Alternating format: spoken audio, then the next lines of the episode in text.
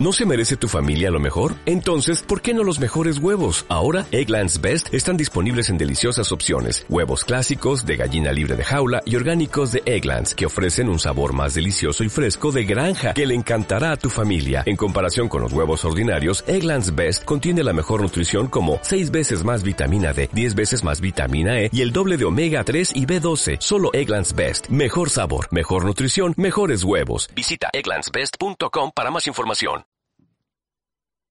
Buenos días. Como decía Dani, vamos a seguir con esta serie, ¿no? En la que estamos pensando en la, en la misión que Dios nos ha dado. Como cristianos sabemos que cuando Jesús nos dice que le sigamos, nos invita a ir a unirnos a Él en su misión, en su misión de rescate. En un mundo roto, y roto porque le da la espalda a su creador, es un privilegio ser portadores de buenas noticias. También es un privilegio servir, otro de los lemas de, que nos hemos puesto, y no lo hacemos ni por nuestras propias fuerzas o iniciativa, lo hacemos por el amor que Jesús pone en nosotros y porque seguimos su ejemplo. Jesús dijo que Él vino no a ser servido, sino a servir. Y es un privilegio también orar, orar por las personas que Dios pone en nuestra vida, porque sabemos que Él es quien da la fe, sabemos que Él es quien abre los ojos de las personas para que le puedan ver, sabemos que Él es quien transforma el corazón. Y como decía Dani, hoy vamos a hablar de la oración pero en concreto de la perseverancia en la oración. Y cuando Dani me dijo, ¿por qué no hablas tú de, ese tema? Yo pensé, madre mía, si yo soy la primera que me cuesta un montón ser constante. No sé cuánto recordáis, eh, si estabais aquí hace dos años ya repartimos algo similar y nos animamos unos a otros a, de forma diaria, ¿no? Eh, pedir a Dios por las personas que Él ha puesto a nuestro alrededor. Y no sé lo constantes que fuisteis, no sé cuánto tiempo seguisteis. Yo sé que a mí me fue fácil empezar, pero me fue difícil continuar. Y es que es difícil continuar cuando pasa el tiempo y parece que no ocurre nada, ¿verdad? ¿Nos pasa eso? Pasa el tiempo y nos preguntamos si nuestras oraciones, pues por ese familiar que no tiene ningún interés en Dios, por ese amigo enfermo, por ese gobierno que oprime a sus ciudadanos, por ahí poned todos los temas que os vengan a la mente, realmente nos preguntamos si nuestras oraciones cambian algo. Y con el paso del tiempo nos desanimamos si vemos que no cambia nada y dejamos de orar por esas situaciones. ¿Sabes? Que dejemos de orar a Jesús no le sorprende. A Él no le sorprende porque aun siendo Dios, se hizo como uno de nosotros, que somos seres humanos con limitaciones. Todas sus palabras, todas las palabras que nos vienen de Dios, no vienen de un Dios que no nos entiende de un Dios que no ha estado en nuestra piel. Al contrario, nos entiende y viene en nuestra ayuda en medio de nuestra debilidad, en medio de nuestra inconstancia. Él sabía que con el tema de orar por otros o por situaciones que se escapan a nuestro control, con frecuencia nos desanimamos. Y por eso cuenta esta parábola.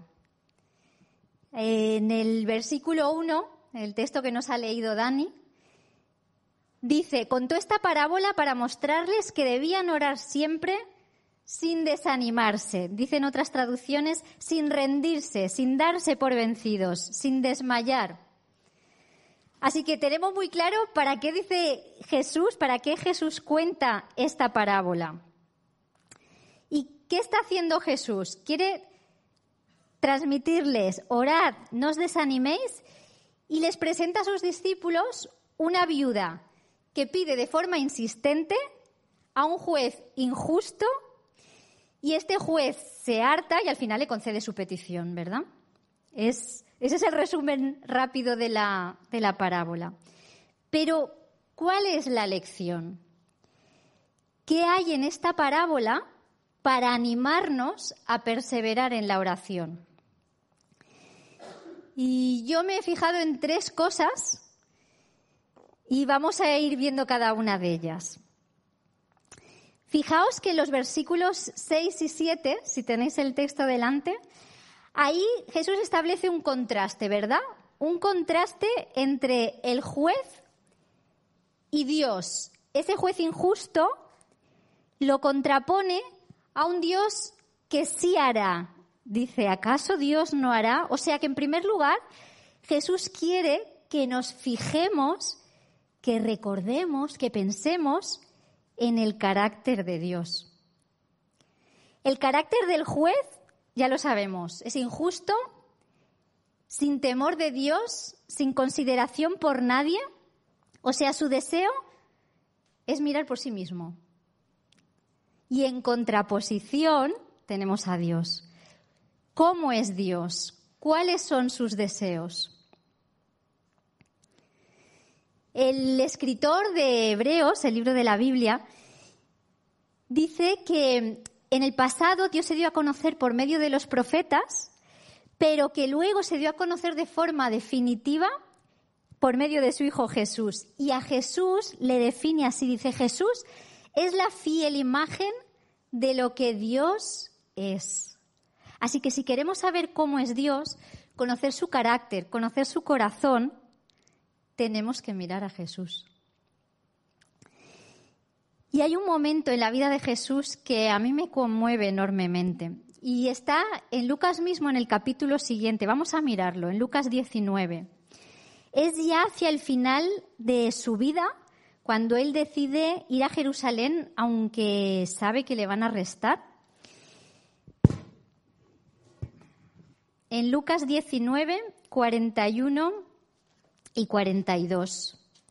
Dice, cuando se acercaba a Jerusalén, Jesús vio la ciudad y lloró por ella. Dijo, ¿cómo quisiera que hoy supieras lo que te puede traer paz? ¿Ves el corazón de Dios? Ojalá todos los que estáis en esa ciudad, estaba diciendo, supierais lo que os puede traer paz. Jesús está allí, a cierta distancia, viendo la ciudad. ¿Y qué está viendo? Está viendo la dureza de la gente. Corazones duros que le rechazan, que no ven quién es Él, que no ven lo que Él va a hacer, que no ven cuánto le necesitan para encontrar paz ve a gente sin paz y llora. Cuando oras con frustración, cuando pides llorando por algunas de esas personas, Dios llora contigo. Dios las ama más de lo que tú las amas. No estás hablando con alguien a quien no le importan. Jesús dice que Él ha venido a buscar y a salvar lo que se había perdido y que su Padre que le ha enviado no quiere que nadie se pierda. No quiere. Y entonces, ¿qué es lo que quiere? ¿Cuál es el deseo de Dios? Recordad lo que Pablo le dice a Timoteo en la primera carta que le escribe. En primera de Timoteo 2, los primeros versículos, le dice, haced oraciones por todos. Y luego dice también por los gobernantes. Y sigue diciendo, pues Dios quiere que todos sean salvos y lleguen a conocer la verdad. Pues hay un solo Dios y un solo mediador entre Dios y los hombres, Jesucristo hombre, quien dio su vida en rescate por todos. Todos, todos, todos. Tres veces aparece. A Dios no le es indiferente cuando mencionas a cada uno de los nombres que has puesto aquí. Cada uno de ellos está dentro de ese Dios quiere que todos sean salvos. Uno de los amigos más estrechos de Jesús, el, el apóstol Juan, que además durante tres años pudo ver a diario el corazón y la compasión de Jesús, él dice en su primera carta, esta es la confianza que tenemos al acercarnos a Dios, que si pedimos conforme a su voluntad, Él nos oye. O sea, si estamos pidiendo que las personas de nuestro alrededor conozcan a Jesús, estamos pidiendo conforme a su voluntad y Él nos está escuchando. Ahora es cierto que algunos le van a rechazar porque Dios nos ha dado libertad, Dios ha dado al ser humano libertad. Algunos le van a rechazar y nos dolerá, nos dolerá cuando lo presenciemos. Pero no debemos dejar de orar por aquellos que han dicho no, pues no no significa necesariamente nunca. Pero claro, el desánimo viene cuando el tiempo pasa y pasa y pasa y no pasa nada. Y de nuevo Jesús lo sabe. Por eso en esta parábola también introduce el tema del tiempo. Y esa es la segunda cosa en la que me, he fijado. Si, volvemos a la parábola, en Lucas 18, vemos que en el versículo 6, Jesús que dice, tened en cuenta lo que dijo el juez injusto. Es decir, fijaos lo que al final le dijo el juez injusto. ¿Qué, hizo? Le concedió su petición. Lo que Jesús quiere enseñar es que ese tiempo que a la viuda le pareció interminable, finalmente tuvo fin. A nosotros muchas cosas nos parecen interminables. Nos parecen interminables desde nuestra visión humana limitada. Pero Dios tiene una visión del tiempo diferente a la nuestra. Su visión es completa. Desde su posición, Él ve el principio y ve el final, porque Él ya estaba y seguirá estando. Nosotros, cuando no vemos el fin, cuando no vemos el fin de algo, cuando no vemos la respuesta a algo que ansiamos, la espera se nos hace eterna. Y nuestra tendencia es pensar, ¿realmente esto acabará? ¿Realmente me responderá? Y claro, leemos palabras como las que Jesús dice en esta parábola, cuando dice, no tardará, actuará sin demora, y a veces nos sale un sin demora. ¿En serio, Señor? ¿Tú has visto el tiempo que llevo orando? Pero debemos orar sin desanimarnos, recordando que nuestra visión del tiempo es limitada y siempre recordando cuál es el deseo de Dios.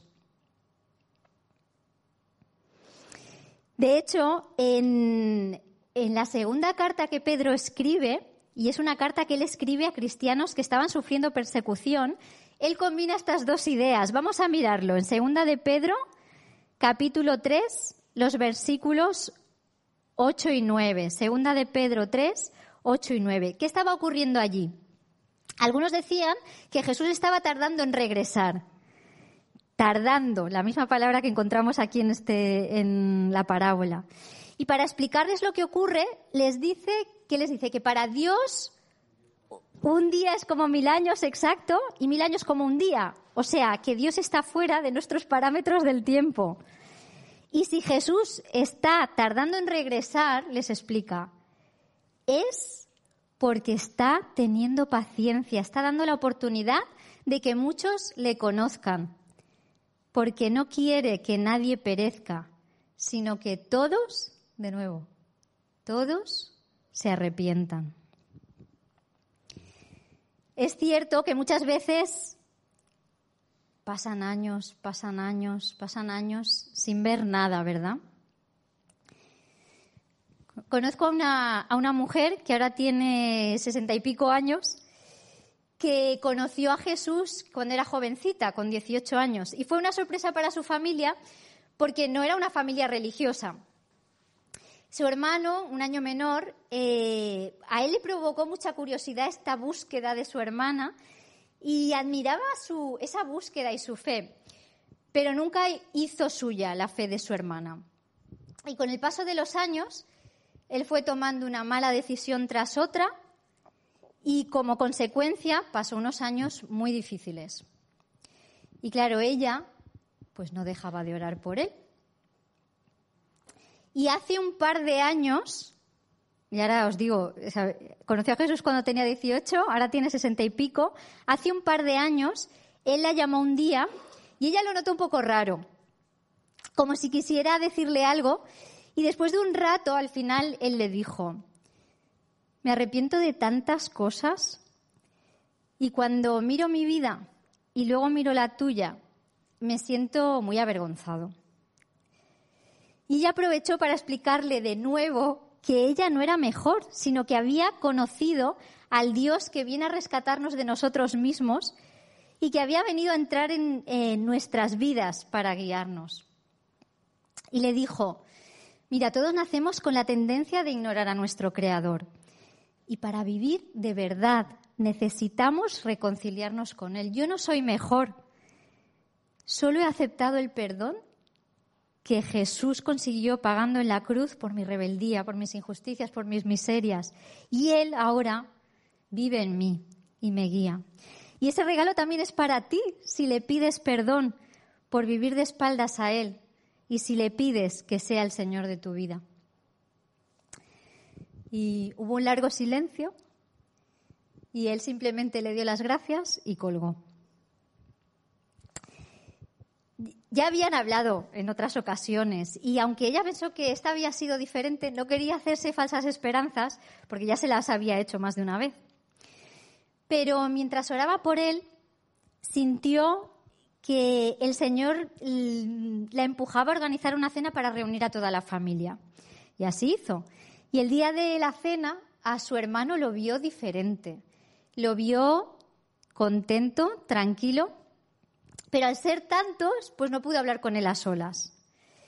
Y ya cuando todos se marcharon, el hermano también se marchó, se dio cuenta que él se había dejado algo. Así que lo llamó al móvil, no estaba muy lejos y él dio media vuelta y regresó para buscar lo que se había dejado.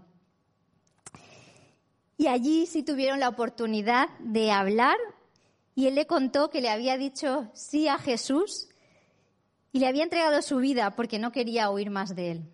Imaginaos la alegría de esa mujer, todos esos años orando por su hermano. Todas esas oraciones, Dios las había respondido. Cinco días después de aquello, su hermano murió en un accidente de coche.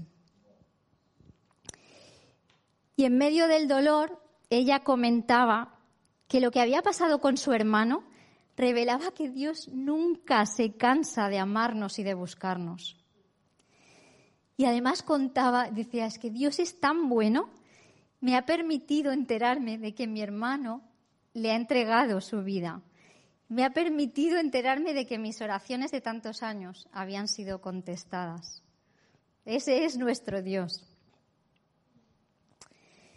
Pues hemos visto qué quiere Dios para las personas que no le conocen. Hemos visto que cuando pensamos que el tiempo pasa y pasa Hemos de alzar los ojos y ver el tiempo desde la perspectiva de Dios. Y la tercera cosa en la que me he fijado sale en el versículo 8. Mirad el versículo 8, ahí habla de la fe. Jesús dice, pero cuando venga el Hijo del Hombre, ¿encontrará fe en la tierra? O sea, cuando yo regrese, les está diciendo Jesús, ¿encontraré fe en la tierra? Fe. ¿Qué es la fe?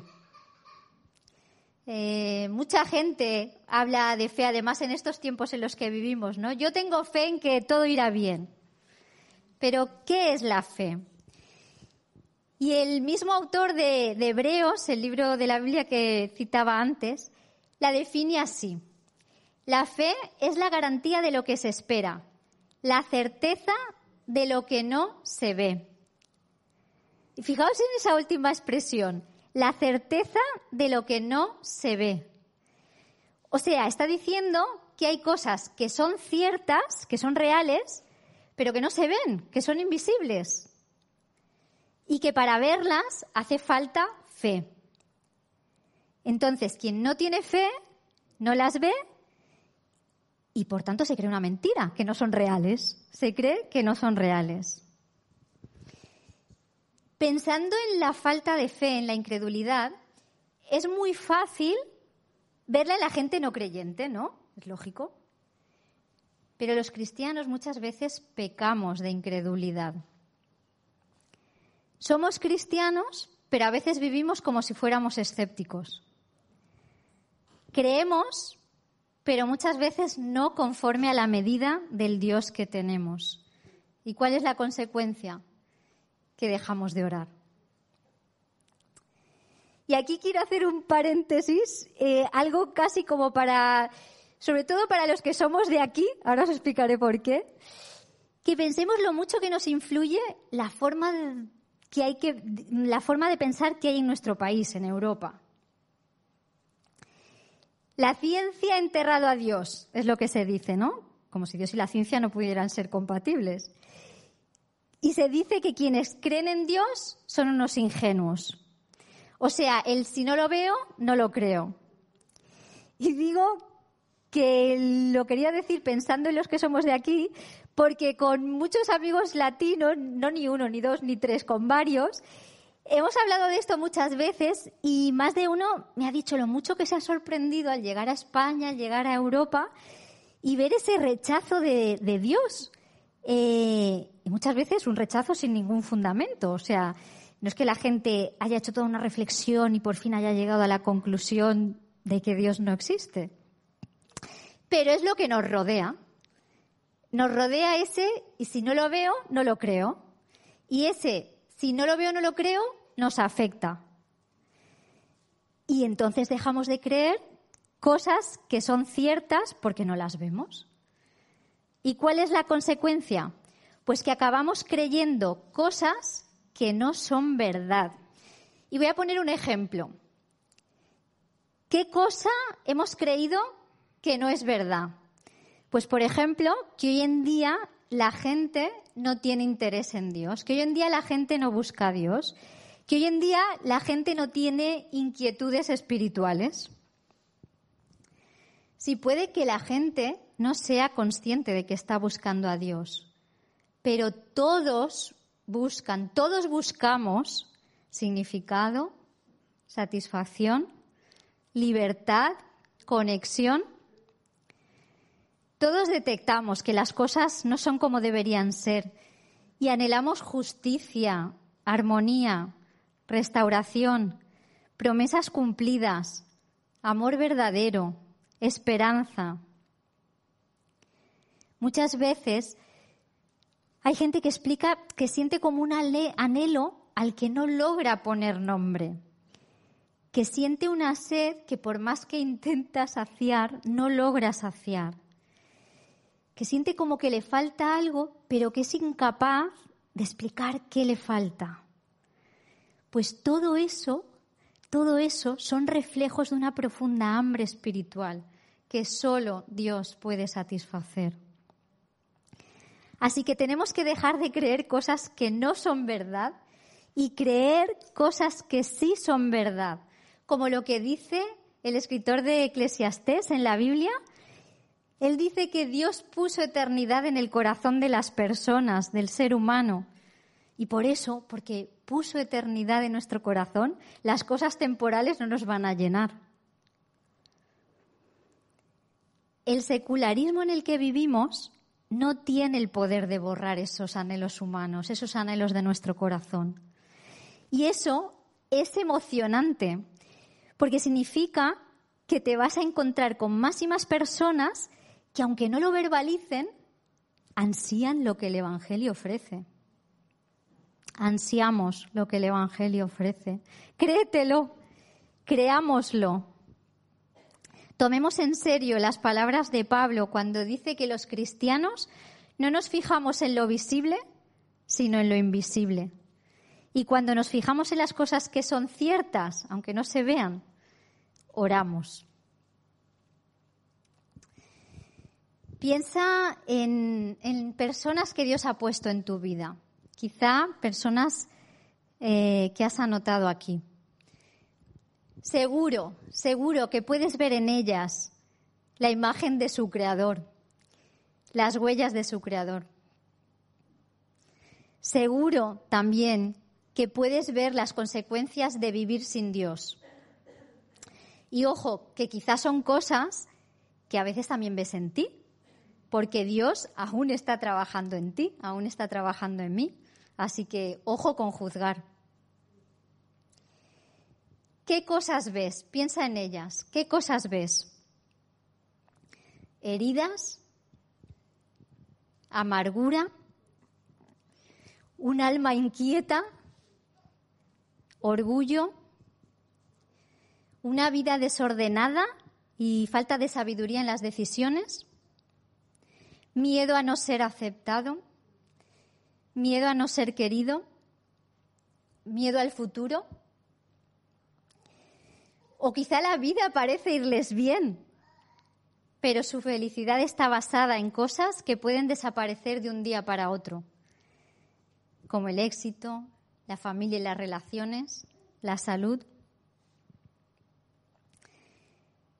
Al orar por ellas, piensa, sueña, ¿qué pasaría si lo que Dios quiere hacer en la gente empezara a hacerse realidad en ellas, en esas personas por las que oras? ¿Qué pasaría si lo que Dios quiere hacer en la gente empezara a hacerse realidad en las personas por las que oras? Si lo que Dios quiere hacer en ellas es que se reconcilien con Él y darles vida y vida en abundancia, al orar por ellas, ¿qué cosas pedirías? Si al pensar en ellas exclamas como Jesús, ¿cómo quisiera que hoy supieras lo que te puede traer paz? Estás deseando para ellas mucho más de lo que tú les puedes dar. Así que por eso oras al que sí se lo puede dar. ¿Y qué es orar con fe? No es nada mágico fuera de nuestro alcance, sino que es orar de forma expectante, esperando que lo que pedimos puede pasar, porque cuando oramos de forma expectante, estamos además atentos al obrar de Dios y nos damos cuenta, pues por ejemplo, de que ese encuentro con esa mamá al salir del cole no ha sido casual. Y nos fijamos en ese comentario que ha hecho, que de otro modo se nos habría pasado por alto. En primer lugar, orar con fe es orar de forma expectante y en segundo lugar, orar con fe es orar de forma específica. Si tus oraciones son peticiones generales, ¿cómo sabes si son respondidas? Así que sé concreto. Ora de forma expectante y concreta. Señor, en mi entorno, ¿dónde estás obrando? ¿En qué personas estás obrando? Porque Él está obrando. Señor, te pido por poder encontrarme con esa persona, un motivo concreto. Te pido por el tiempo que voy a pasar con ella. Te pido por una oportunidad para hablar de cosas importantes. Señor, ¿de qué forma está intentando saciar esa sed? Abre mis ojos para que yo pueda ver lo que a simple vista no se ve. Te pido por esa situación por la que está pasando, que le ayudes, sí, pero que esa situación le lleve a buscarte. Peticiones concretas. Si pides de forma cotidiana, podrás ver cosas que no habrías visto. Pídele a Dios que te guíe a personas que le están buscando, aunque ellas no sean conscientes. Al pedir por las personas que tienes en mente, pídele a Dios que les ponga inquietud de buscarle. Pídele y luego espera que Él lo hará. Y estate listo para cuando lo haga orar de forma expectante y de forma concreta. Al principio eh, empezaba yo diciendo que a veces nos desanimamos cuando nos preguntamos si nuestras oraciones realmente cambian algo. ¿Cambian algo? Y quiero acabar con un rotundo claro. Y voy a acabar con una historia de la Biblia misma. Santiago, eh, en su carta, menciona a Elías, al profeta del Antiguo Testamento. Él explica, aclara que Elías es un hombre con debilidades como las nuestras, vamos, que es de carne y hueso como tú y como yo. Él fue profeta en el tiempo del rey Acab, rey de Israel, y podéis encontrar la historia en el primer libro eh, de Reyes, a partir del capítulo 17, y ahí se dice que el rey Acab había ofendido a Dios más que ningún otro rey de Israel, ¿vale? Entonces, em, para confrontar a Acab, Elías ora para que deje de llover en Israel. Esa es su oración. Ora para que deje de llover en Israel, deja de llover. Pasan dos años y medio y ora para que vuelva a llover. Y llueve. Y Santiago menciona este ejemplo para decir que la oración del justo, del que confía en Dios, es poderosa y eficaz, que tiene un enorme poder. La Biblia está llena de ejemplos del poder de la oración para influir en la historia. Y hago un paréntesis breve aquí porque sabemos que entre sobre todo entre los teólogos, ¿no? Está el eterno debate sobre la soberanía de Dios, sus planes y la libertad del ser humano. O sea, el debate de cómo casan que Dios es soberano y el hecho de que nos ha dado libertad. Y hay teólogos que enfatizan más la soberanía de Dios y teólogos que enfatizan más la libertad del ser humano. Y Calvino, el reformador, eh, Calvino, está del lado de los que enfatizan más la soberanía de Dios, pero fijaos lo que él dice sobre este episodio en la vida de Elías. Fijaos lo que él dice. Dice, qué acontecimiento tan notable que Dios pusiera el cielo en un sentido bajo el control de las oraciones de Elías, que obedeciera sus peticiones. Con sus oraciones, Elías mantuvo el cielo cerrado durante dos años y medio. Luego lo abrió e hizo que cayera una gran lluvia. Ahí podemos ver el poder milagroso de la oración.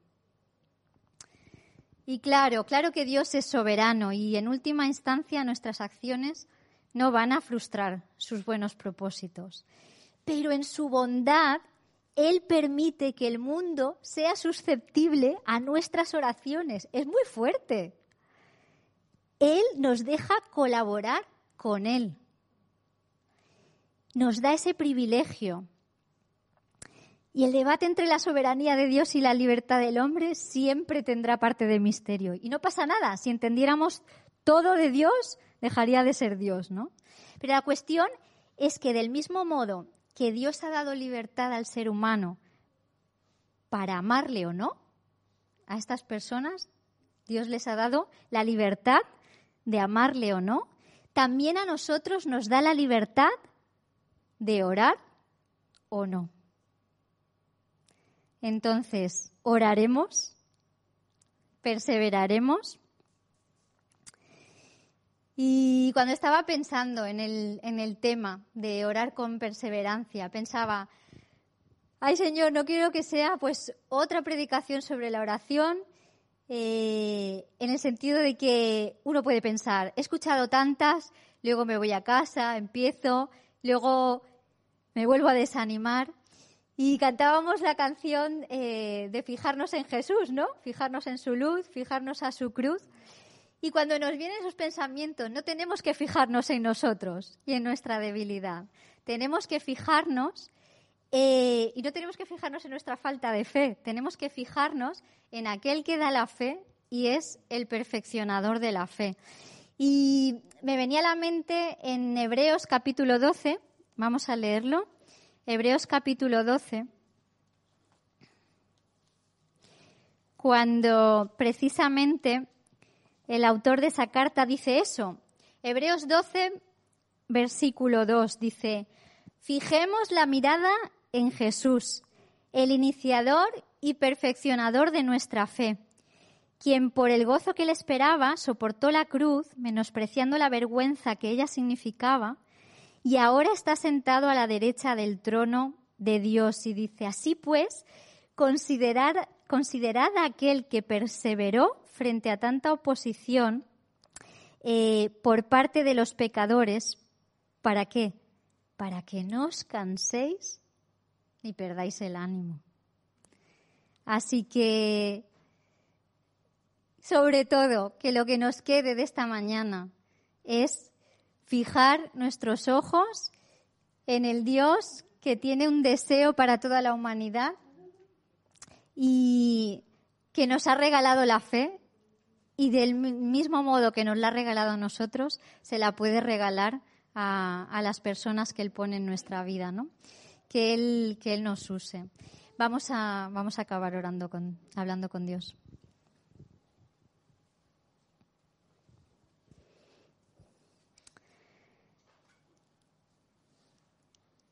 Te damos muchas gracias, Dios, por haberte revelado y